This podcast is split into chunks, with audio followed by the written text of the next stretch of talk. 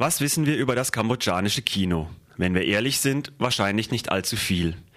Während andere Länder in Fernost wie Südkorea, Japan oder auch Indien in den letzten 50 Jahren mitunter Meilensteine der Filmgeschichte auf die Leinwand brachten, ist aus dem kleinen Land am Golf von Thailand in dieser Hinsicht so gut wie gar nichts bekannt.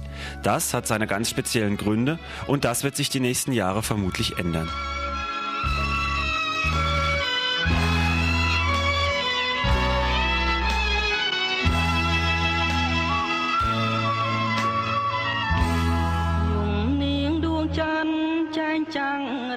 Doch der Reihe nach. In den Jahren zwischen 1960 und 1975 war Kambodscha alles andere als ein weißer Fleck auf der Filmlandkarte.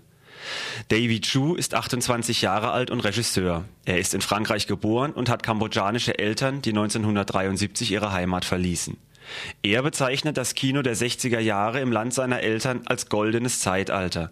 Opulente Erzählungen von mutigen Kriegern, Göttern und Märchengestalten, fantasievoll, ideenreich und zauberhaft. Inspiriert und angetrieben wurden die Macher damals von Filmen aus Amerika und von dem Wunsch der Bevölkerung, kambodschanische Geschichten in der Landessprache und mit eigenen Schauspielern auf der Leinwand sehen zu können. Dazu David Chu.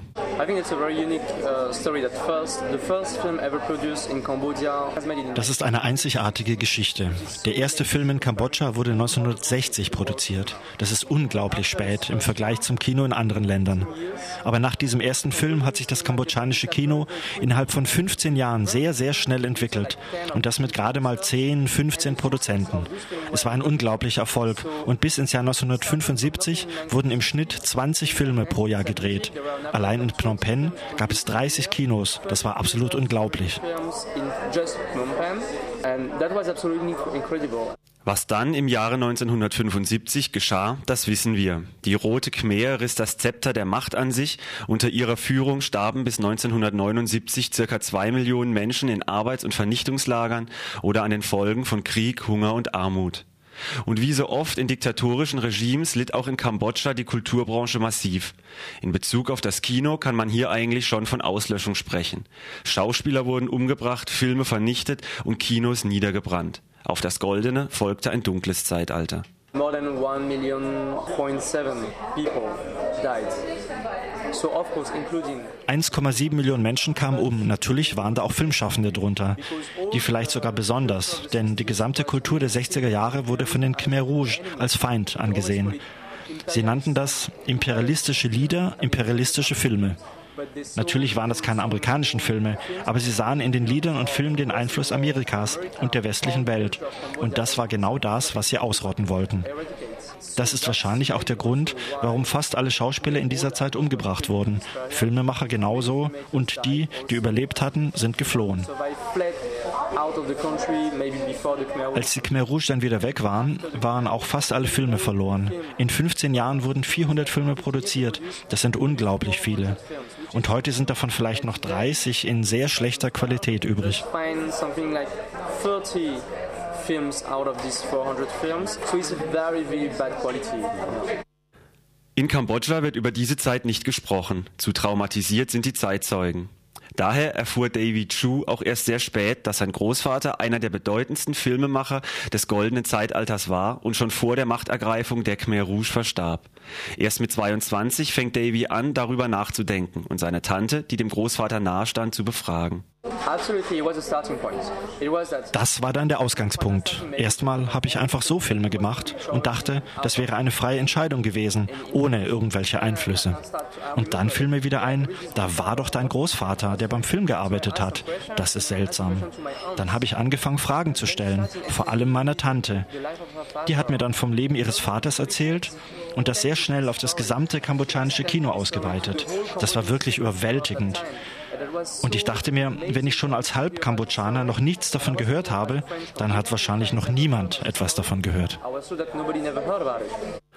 Und so war es für den jungen Filmemacher nicht mehr weit zu dem Vorhaben, einen Dokumentarfilm über das kinematografische Erbe Kambodschas zu drehen, das er gerade neu entdeckte und das die eigene Familiengeschichte mit dem Schicksal einer ganzen Generation und eines ganzen Kulturzweiges verband. Seine Tante hilft bei der mühsamen Recherche, sie kennt Zeitzeugen und ehe Davy es sich versieht, steht er den Stars von damals gegenüber, zu denen er sich allmählich eine Vertrauensbasis erarbeitet. Fingerspitzengefühl und Einfühlungsvermögen sind dabei natürlich das oberste Gebot. Drei der vier Charaktere in meinem Film sind geflohen. Soweit ich weiß, ist der Filmemacher Ion Hem der Einzige, der während der Khmer Rouge geblieben ist. Dafür bewundere ich ihn sehr. Ich habe verstanden, dass es für ihn kein schönes Gefühl war, über seine Filme zu sprechen, obwohl sie sehr erfolgreich waren. Denn er hat während dieser Zeit seine gesamte Familie verloren. Über Filme nachzudenken bedeutet für ihn, über seine Familie nachzudenken. Das alles auszudrücken war unglaublich schmerzhaft für ihn. Aber er wollte das auch, denn das ist eine Art Zusammenfassung seines ganzen Lebens. Da ist das eben auch ein Teil davon. Es war ihm wichtig, sich daran zu erinnern und es an seine Kinder weiterzugeben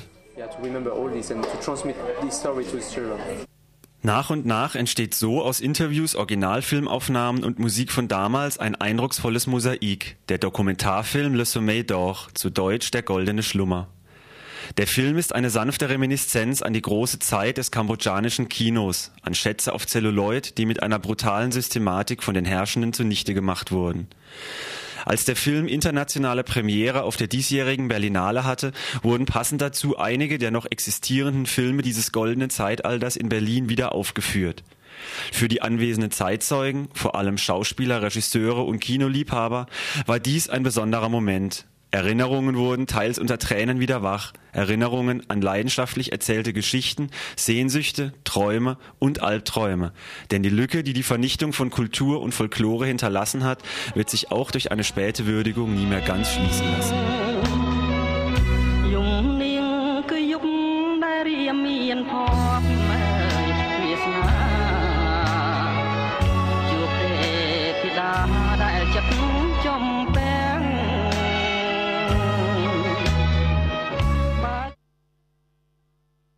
Nach und nach erholt sich das kambodschanische Kino wieder. Es gibt mittlerweile eine Filmkommission, die mit dem Ausland vernetzt ist. Es gibt sogar ein Filmfestival in Phnom Penh. Die Ideen und die Kinos kommen zurück. David Chu, der schon jetzt mit neuen Projekten in den Startlöchern sitzt, sieht der Zukunft positiv entgegen, was nicht zuletzt auch sein Verdienst sein wird. Die schönste Nachricht im letzten Jahr war, dass in Phnom Penh die ersten beiden Multiplex-Kinos eröffnet wurden, die jetzt Hollywood-Filme zeigen. Das ist ganz neu für Kambodscha. Ich finde, das ist ein großer Schritt, dass man wieder dazu zurückgekehrt ist, Filme im Kino anzuschauen. Und was wahrscheinlich das Wichtigste ist, ich treffe mehr und mehr junge Leute in Kambodscha, die mir sagen, dass sie Filme machen wollen.